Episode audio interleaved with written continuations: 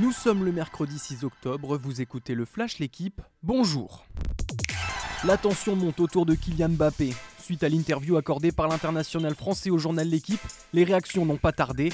Dans un entretien donné aux médias espagnols El Débatté, le président du Real Madrid Florentino Pérez a fait part de sa confiance pour recruter Mbappé l'an prochain.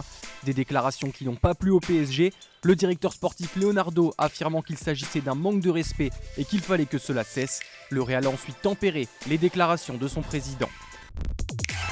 Mbappé, lui, va tenter de se concentrer sur l'équipe de France. Les Bleus affrontent demain la Belgique en demi-finale de la Ligue des Nations à Turin en Italie. Dans ce contexte d'agitation autour de lui, l'attaquant du PSG est particulièrement attendu, lui qui n'a pas marqué lors de ses six dernières sélections. Face à une défense belge jugée vieillissante dans son propre pays, Mbappé pourrait avoir un coup à jouer. Ce soir, l'Italie reçoit l'Espagne dans l'autre demi-finale. Les championnes olympiques de Tokyo sont de retour. Deux mois après leur médaille d'or au Japon, les handballeuses françaises retrouvent la compétition. À Besançon, elles défient la République tchèque en match de qualification pour l'Euro 2022. Un retour de l'équipe, mais pas des actrices. Seules 6 des 16 sélectionnées sont championnes olympiques. Le sélectionneur Olivier Krumbols pourra procéder à une revue d'effectifs avec de jeunes joueuses. Match à suivre à 20h50 sur la chaîne L'équipe.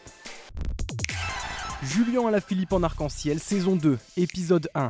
Le tout récent double champion du monde va étreiner son maillot sur Milan-Turin, dix jours après son sacre à Louvain en Belgique. Cette semi-classique italienne va lui permettre de préparer le Tour de Lombardie, une vraie classique, l'une des cinq plus grandes du cyclisme, qu'il disputera samedi. C'est sa dernière semaine de course de la saison. Thibaut Pinot, Primoz Roglic et Tadej Pogacar sont aussi en Italie.